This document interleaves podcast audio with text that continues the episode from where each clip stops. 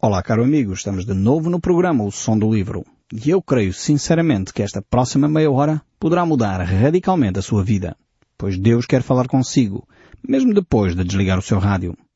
Eu sou Paulo Chaveiro e nós hoje vamos voltar à Epístola de João. Estamos na segunda Epístola no Novo Testamento, quase, quase, quase no finalzinho do Novo Testamento. Nós estamos a olhar para os versos a partir do verso 6. Nós no último programa comentámos até o verso 6 e hoje iremos ver a partir daí. Diz então assim o verso 6 desta segunda epístola, e é o capítulo 1 porque não há outro. Temos só um capítulo nesta, nesta epístola de João. Diz assim o texto bíblico, e o amor é este, que andemos segundo os seus mandamentos. Este mandamento, como ouviste desde o princípio, é que andeis nesse amor. É, temos aqui uma referência extremamente importante à obediência à palavra de Deus. E à obediência ao andar em amor. Aqui então estamos a falar de algo hum, que não é natural em nós. Porque senão Jesus diria a certa altura o seguinte, vivam naturalmente o amor que está no vosso coração. Não está. Este amor não está em nós. É um amor que é colocado por Deus no nosso coração quando nós dependemos dele. É por isso que o amor de Deus aqui mencionado é um amor que nos desafia, em primeiro lugar, a amar a Deus e a amar o próximo. E o próximo aqui pode ser também o nosso inimigo. Então não é algo natural em nós. Muitas vezes nós pensamos, uh, gostamos de dizer de nós próprios, não, nós somos boas pessoas, temos um bom fundo. Pois, às vezes o fundo é tão bom, tão bom, tão bom, e está lá tão fundo, tão fundo, tão fundo, que ninguém consegue ver. Uh, a palavra de Deus mostra claramente algo distinto. Eu sei que é um discurso que nós não gostamos, mas é um discurso que mostra quem nós somos na realidade. E a palavra de Deus nos desafia a essa vida de amor, porque ela não é fácil de ser vivida. Colocar os outros superiores a nós próprios, olhar para os outros como pessoas que realmente têm valor, valorizá-los acima de nós mesmos, considerar e bem dizer aqueles que nos maldizem, só por estes três critérios já é completamente difícil. Quanto mais uh, todo o resto que a Bíblia nos diz sobre o próximo, sobre aqueles que convivem connosco nós precisamos de Deus para viver eh, esta realidade. É por isso que o desafio aqui é que nós amemos de verdade. Anda, andemos neste amor. E, e ao andarmos nesse amor, obedecemos aos mandamentos de Jesus. Então o desafio é este. Estes mandamentos aqui eh, são mandamentos que ouvimos desde o princípio, que nós devemos andar em amor. Não é algo que está naturalmente em nós. Por isso exige de nós a obediência. Não é também um sentimento. Não confundamos aqui este tipo de amor com o amor romântico. Eh, o apóstolo uh, João não está a falar acerca desse amor romântico, é acerca dessa paixão que um homem desenvolve por uma mulher e uma mulher por um homem. Não é deste amor que aqui está em causa. Ainda que às vezes uh, num casal necessitemos deste amor de Deus, porque infelizmente às vezes uh, os relacionamentos são já tão dolorosos que aquela paixão desapareceu. Então se calhar se é essa a sua situação, eu desafiava a você começar a viver este amor de Deus. Este amor que está expresso nas palavras de Deus, que diz o texto bíblico que é até para ser estendido aos nossos inimigos. Eu espero que o seu cônjuge ainda não se torne um inimigo para si, mas peça a Deus, se, se, já não sente esse amor no seu coração, peça a Deus que lhe derrame no seu coração este amor divino. É um amor eh, que está para além das nossas capacidades. É um amor que é colocado por Deus em nós, através da oração, através da ação do Espírito Santo em nós. Não é um amor natural. Não é o amor do Camões, o fogo que arde sem se ver, etc., aquele poema lindíssimo, mas não é este amor. Uh, aqui o amor que João está a definir é um amor que provém dos céus. É um amor que é uma decisão mais do que um sentimento. É, é um amor que é uma obediência mais do que um sentimento. É um amor que é uma ação concreta no dia a dia, mais do que um sentimento. Então, uh, espero que entenda o que está aqui em causa. Porque às vezes é na má compreensão do que o texto bíblico diz que nos leva a depois dizer, ah não, isto eu não quero. Porque nós às vezes não entendemos bem o que Deus está a dizer.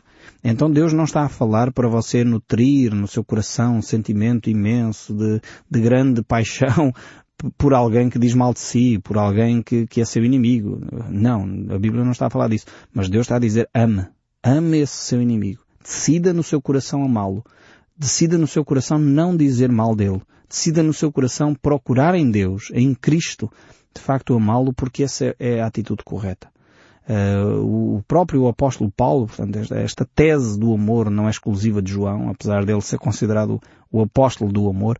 O próprio apóstolo Paulo, no capítulo 5 do livro de Efésios, o verso 2, ele diz, E andeis em amor, como também Cristo vos amou, e se entregou a si mesmo por nós, como oferta e sacrifício a Deus em aroma suave.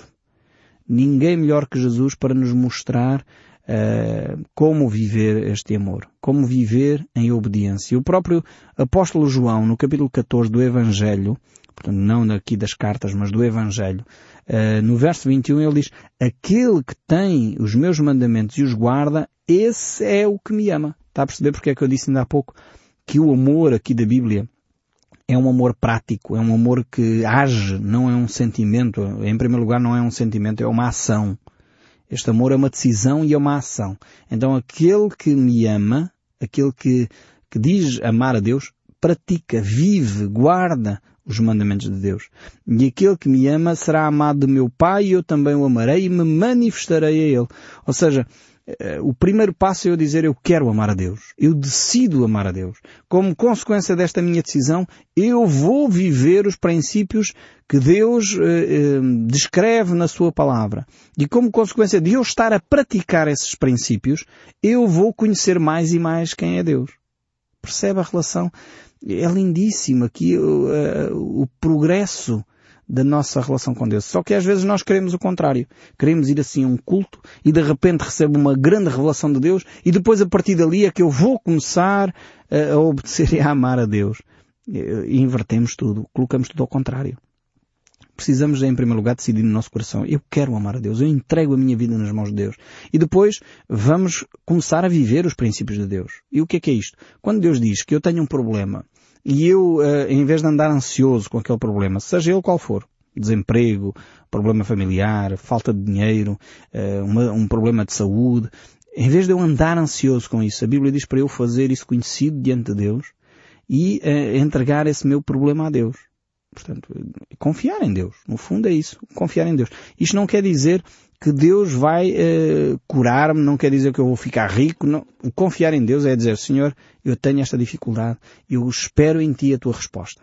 Porque às vezes a resposta de Deus é diferente daquilo que eu esperava.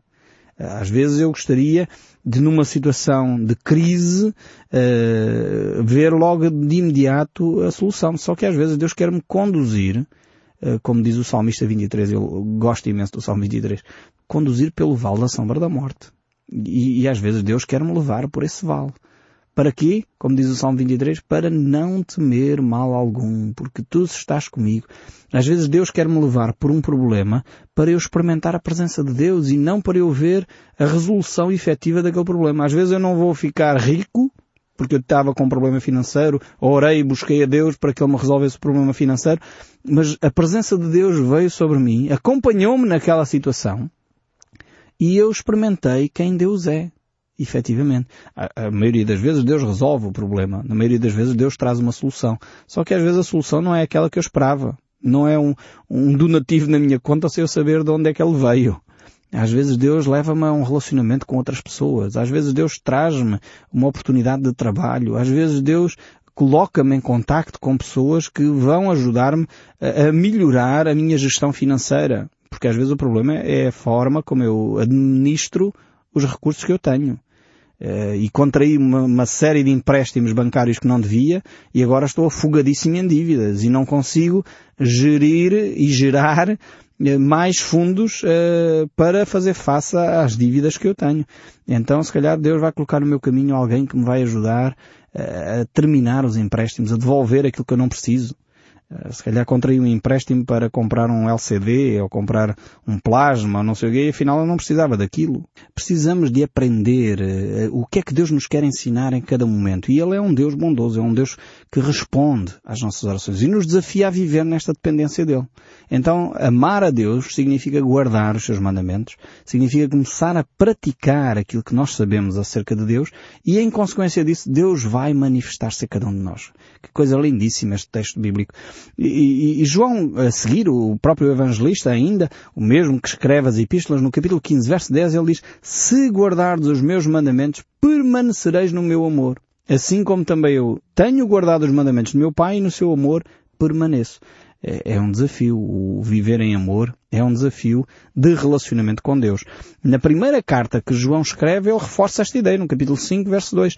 Nisto conhecemos que amamos os filhos de Deus quando amamos a Deus e praticamos os seus mandamentos. Porque este é o amor de Deus que guardemos os seus mandamentos.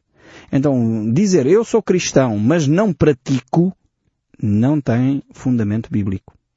Acabamos de ler uma série de textos que diz aquele que ama a Deus, aquele que diz que é cristão pratica, vive, guarda os seus mandamentos. Eu quero deixar esta mensagem clara a todos aqui os nossos ouvintes que são cristãos nominais, sejam de que confissão religiosa forem. Cristãos nominais evangélicos, cristãos nominais católicos, a Bíblia não dá espaço para esse, para esse, para essa designação. Ou você é cristão e vive e guarda os seus mandamentos, ou então há qualquer coisa que não está bem na sua fé. Tem que confessar isto.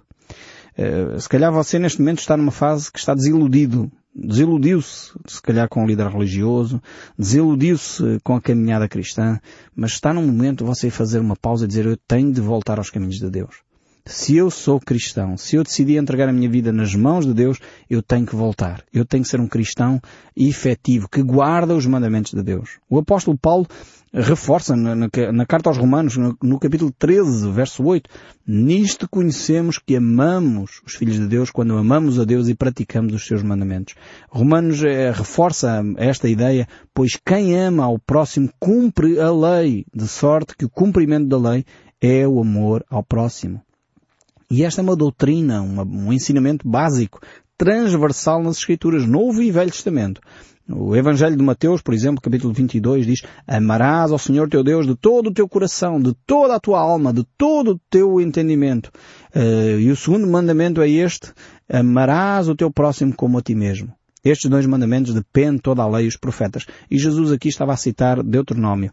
Uh, o livro de Deuteronômio é um texto básico para a fé judaica, para a fé cristã, para a fé de quem efetivamente ama a Deus. Uh, e por isso mesmo Jesus estava a citar naquela altura uh, este texto bíblico que era basilar para a fé de qualquer judeu daquela época. O salmista continua a desenvolver esta ideia. Portanto, como eu disse, é um ensino transversal às Escrituras. Um, e diz o texto bíblico lá no Salmo 119, verso 45, Andarei com largueza, pois me empenho nos teus preceitos. Ou seja, conhecer a verdade, conhecer o ensino bíblico, é andar uh, com liberdade é contrário à, mentira que Satanás nos tem incutido, de dizer, não, se eu vivo o cristianismo, eu não vivo feliz. Que mentira é esta e as pessoas infelizmente têm acreditado nisto. Ah não, eu para viver alegre tenho é que viver fora dos princípios de Deus. Que mentira! Depois a pessoa vive escravizada com pecados e vícios, de tal forma que não consegue organizar a sua vida no mais básico e simples. E quem conhece, talvez dos momentos que nós podemos visualizar melhor esta mentira de Satanás é de facto com as toxicodependências, com, com, com as dependências químicas na nossa vida, que levam a uma degradação social tal que a pessoa já não consegue manter o seu emprego, já não consegue manter a sua higiene pessoal, básico na vida de uma pessoa, a pessoa já não consegue fazer nada. E talvez uh, a imagem mais clara da mentira que Satanás tem pregado à sociedade para vivermos felizes temos que fazer o que nos apetece e depois verificamos na prática que aquilo que a pessoa escolheu degradou a sua vida a esse ponto. Para vivermos efetivamente livres, precisamos de viver dentro dos padrões de Deus. Aliás, foi o que Jesus disse. Conhecereis a verdade e a verdade vos libertará. A mentira nunca libertou ninguém. Os vícios nunca libertaram ninguém. O fazermos aquilo que nos vem na real gana, desculpem uma expressão, uh, nunca, nunca trouxe liberdade a ninguém. Mas viver em Cristo, sim. Viver o cristianismo é, é uma vida de liberdade. Agora, entendam, viver cristianismo, não viver uma religião. A religião escraviza. Aliás, foi o que Jesus disse aos fariseus. Os fariseus eram hipócritas, porque viviam a religião, mas não viviam uma relação com Deus. E Jesus disse, seus hipócritas, seus sepulcros caiados por fora, mas cheios de ossos por dentro. E porquê é que Jesus dizia isto? Porque eles tinham um cerimonial bonitíssimo, lindíssimo, com aqueles ornamentos todos, aquelas vestimentas todas lindas, mas o seu coração era cheio de ódio. O seu coração estava longe de Deus. E Jesus dizia, com a vossa boca professam coisas bonitas, mas o vosso coração está longe, longe de Deus. E é estes falsos mestres que entraram no cristianismo, aos quais João vai alertar, cuidado, cuidado com eles, não deixem contaminar a vossa vida com religião. Não deixem contaminar a vossa vida com, com cerimónias, mas longe de Deus. O próprio Jesus uh, fez a mesma referência uh, em Marcos e em Mateus, em Lucas, nos, nos, Evangelhos, mas em Marcos, pegando aqui num dos exemplos, Jesus uh, descreve o cuidado que nós devemos ter com os falsos mestres. Ele disse, se alguém disser, eis aqui o Cristo, ou ele ali, não acrediteis, pois surgirão falsos cristos, falsos mestres, falsos profetas, operando sinais e prodígios para enganar, se possível, os próprios eleitos. Estai de sobreaviso. Tudo vos tenho perdido. O próprio Jesus alerta para este perigo dos falsos mestres. Estes falsos mestres que vinham com ensinos aparentemente bonitos, com sinais e prodígios, mas estavam a levar as pessoas para longe de Deus, para uma religião que escravizava o povo. E João, já na sua primeira epístola, no capítulo 4, verso 1, ele adverte para este perigo. Amados, não deis crédito a qualquer espírito. Antes provai os espíritos que procedem de Deus, porque muitos falsos profetas têm saído pelo mundo fora. Ou seja, algumas pessoas perguntam, uh, mas porquê é que há tanta religião? É uma pergunta comum. Porquê é que há tanta religião? Infelizmente é porque há falsos mestres. Infelizmente é porque Satanás, e Jesus dá essa ilustração, quando uh, ele conta aquela parábola do trigo e do joio, saiu o filho do homem a semear trigo. Entretanto veio Satanás, o inimigo da palavra, e semeou o joio. E eles crescem juntos, parecem a mesma coisa, mas não são a mesma coisa. E no fundo é essa a razão porque há tanta religião no mundo. É porque Satanás está interessado em levantar religiões que são parecidas com a fé cristã, parece mesmo, o trigo e o joio parecem mesmo. Eu tenho lá no meu escritório, alguém me ofereceu, um dos meus amigos que, que semeia, que é agricultor, uh, e ofereceu-me trigo e ofereceu-me joio. Eu tenho três quadros distintos, onde tenho um quadro só com trigo, um quadro só com joio e um quadro onde eu coloquei o trigo e o joio. E não se consegue perceber a diferença, ou pelo menos eu não consigo perceber a diferença. Quando eles estão separados, entende-se bem. Mas quando eles estão misturados, é difícil de perceber onde é que está o trigo e o joio. E foi isso que Satanás fez. Ele lançou no mundo muitas religiões parecidas com o cristianismo para confundir as pessoas, para tentar enganar aqueles que eram eleitos de Deus, aqueles que são escolhidos para viver a fé genuína, a fé cristã. Então João adverte em relação a isso. E agora quais são alguns indicadores de que a pessoa uh, que está a falar uh, tem que, nós temos que ter alguma cautela. A primeira aspecto é que João levanta aqui é a pessoa negar uh, a pessoa de Cristo. Negar a divindade de Cristo ou negar a humanidade de Cristo. Isso nós já vimos na primeira epístola. Uh, se Cristo veio em carne ou não veio em carne. Uh, o, o, reconhecer ou não a divindade de Cristo era um fator, uma marca comum a, a, aos grupos religiosos que tinham falsas doutrinas. Uh, e João adverte em relação a esse aspecto. Um, e ele diz, mesmo no verso 22 do capítulo 2 da primeira carta que ele escreve, quem é mentiroso senão aquele que nega, aquele que nega que Jesus é o Cristo. Este é o anticristo que nega o Pai e nega o Filho. E há grupos religiosos a fazer isto. A negar a divindade de Cristo, a negar a humanidade de Cristo. Há grupos religiosos que à frente até têm palavras bonitas. E a gente pensa, é, é uma igreja boa não se deixem iludir pelos rótulos. Eu tenho dito isto várias vezes. Verifiquem os conteúdos. Não se deixem iludir pelo rótulo. À frente pode ter igreja cristã, não sei quê. Mas verifique se eles reconhecem Cristo como único e suficiente Salvador, se reconhecem Cristo como Filho de Deus, se reconhecem Cristo como uh, Filho de Deus, como elemento da Trindade, uh, Pai, Filho e Espírito Santo se essa é uma marca distinta ou não do seu ensino. E depois na prática, se eles vivem este ensino uh, das Escrituras. O próprio João, nesta segunda carta, ele diz, uh, verso 8, acautelai-vos para não perderdes aquilo que tendes realizado com esforço, mas para receberdes completo galardão. Cuidado, vivam, acautelem-se com esse tipo de prática, com esse tipo de ensino. Não deixem de, de ficar firmes no ensino bíblico. O verso 9 ainda diz, todo aquele que ultrapassa a doutrina de Cristo e nela não permanece, não tem Deus. Ouça porque este é um outro padrão, é um outro item que nós temos que ter em consideração para verificar se é falso mestre ou não. Todo aquele que ultrapassa a doutrina de Cristo e nele não permanece, não tem Deus. É a palavra de Deus que o diz. O que permanece na doutrina, esse tem assim o Pai como o Filho. Vejam bem o ensino que João aqui nos traz. É, no fundo, a prática uh, de, da vivência cristã. Não é só teorias. O permanecer aqui na doutrina não é ter um corpo doutrinário muito bonito. É viver na prática, no dia a dia, estes mesmos ensinos. Verso 10. Se alguém vem ter convosco e não traz esta doutrina, não recebeis em casa, nem lhe deis as boas-vindas. Agora João vai estabelecer aqui um padrão ainda mais uh, rígido. E ele relembra que nesta época aqui uh, não era como hoje em dia. As pessoas uh, viviam muito a, a viajar, por um lado, e não havia hotéis como há hoje. E os cristãos tinham o hábito de acolher em sua casa aqueles que vinham para trazer as boas novas, para trazer o Evangelho. E João diz, cuidado com essa atitude. Verifiquem primeiro se as pessoas são de facto irmãos na fé. São de facto pessoas que ensinam a palavra de Deus. Se esses não são de facto pessoas que vivem a fé uh, de uma forma séria, nem os recebam em casa. Portanto, não se envolvam com as pessoas que no fundo andam a contaminar a fé dos outros. E o verso 11 diz, porque aquele que lhes dá as boas-vindas faz-se cúmplice com as suas obras más.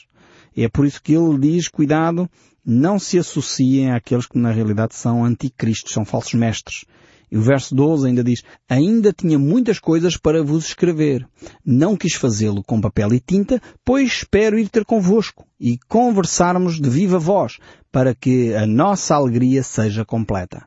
Então João de facto alerta para estas, estes perigos e ele não quer que os seus leitores, os seus ouvintes, fiquem ignorantes como proceder em relação àqueles que trazem falsos ensinos acerca do cristianismo, trazem no fundo religião e não relação com Deus. Eu espero também sinceramente que este som, o som deste livro, continue a falar consigo, mesmo depois de desligar o seu rádio. Que Deus o abençoe ricamente e até ao próximo programa.